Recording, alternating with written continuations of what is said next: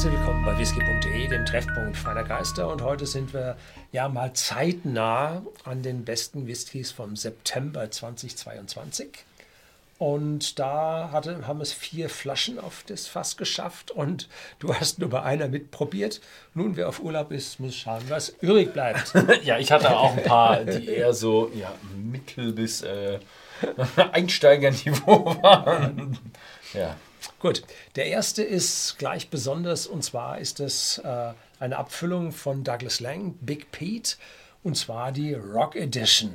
Ja, muss ich aber dazu sagen, ich war dabei beim Kreieren, beziehungsweise es war so, ja, so ein bisschen auch, auch mein äh, ja, Kind. Also das haben wir, haben wir so ein bisschen Brainstorming gemacht und da sind wir schnell ein bisschen rausgekommen. Viele haben Rock, Metal und alles reingeschrieben. Da haben wir gemerkt, okay, wir machen irgendwas Rockiges und äh, weil wir auch in letzter Zeit in der Vergangenheit gemerkt haben, ja, bei diesen ganzen äh, Festivalgehern würden wir es eher mal nennen, die äh, sind auch dem Whisky aufgeschlossen und auch nicht nur dem Druckbetankungswhisky, sondern auch guten Whisky. Und das ist definitiv dieser Big Pete, weil der ist auch neu, ne? da gab es so eine ja. Premiere. Das Besondere ist, das ist ein Sherry-Finish. Whisky, das ist der erste Sherry-Finish-Whisky, den es beim Big Pete überhaupt gibt. 1200 Flaschen für uns und 48 Volumenprozente, 40 ppm Rauch, also kräftig rockig halt. Ne? Mhm. Und ich mag ja so diese extrem rauchigen, mag ich nicht so wirklich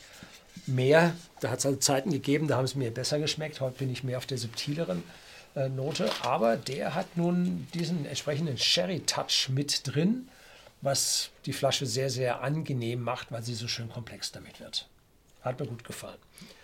Nächster blieb auch bei mir, der Bunner Heaven Koch Mona und das ist eine 1 Liter Flasche, 50 Volumenprozente.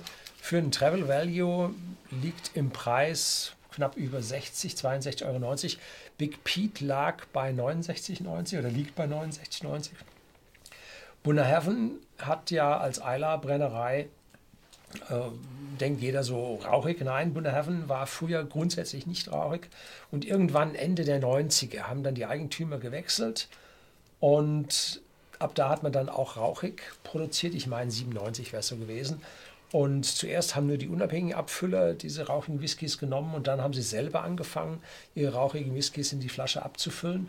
Jetzt hat sich eine schöne ja, zweite Reihe an Malls neben den Standard-Bottles von Bunnerhaven herausgebildet, die halt alle einen Rauch zeigen, aber jetzt auch nicht so, dass es einem zu den Ohren rauskommt, sondern auch so, dass auch ich mich damit gut anfreunden kann und das ist ein sehr schön gelungenes Stück. Aber es ist schon noch ein starkrauchiger, oder? Ein starkrauchiger, nee, ein starkrauchiger. starkrauchiger. Ja.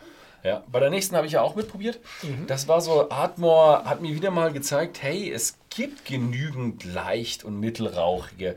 Man muss nur die richtigen Brennereien raussuchen. Und das war also in, vor dem zwei Monaten war es so für drei, vier Monate, hatte ich da eben so ein paar mehr Brennereien gefunden, die echt einen schönen leicht rauchigen Kombinationen drin haben. Und das ist auch beim Atmo hier gegeben. Es ist eine leicht rauchiger Whisky mit einer super Portwein-Kombination. Das funktioniert einfach. Ja.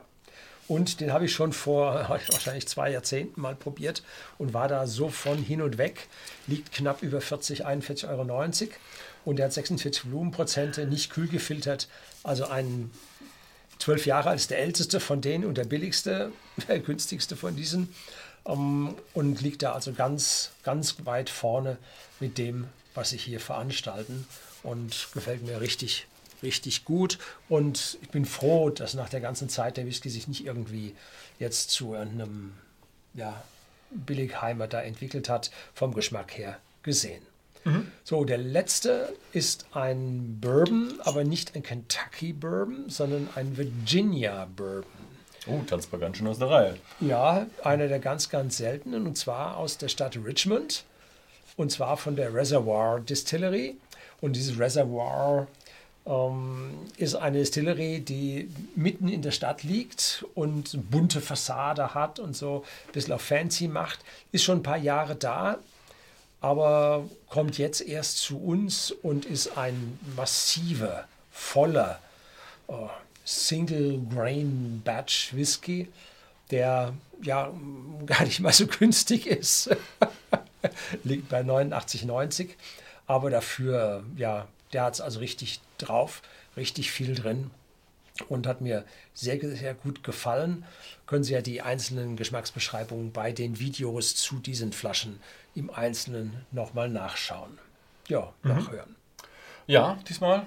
Ich habe leider eben nur einen mitgehabt, aber was ich so hatte, so Jane B. Rare und noch so ein paar andere Geschichten, da muss ich einfach sagen, Nee.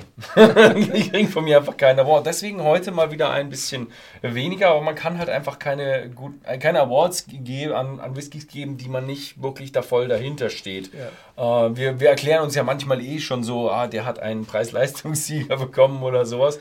Aber heute war da nicht, nicht noch mehr drin. Aber das hier sind die besten, die kann man wirklich, die kann man sich wirklich sehen lassen. Ähm, ansonsten, ja, vielen Dank fürs Zusehen und bis zum nächsten Mal.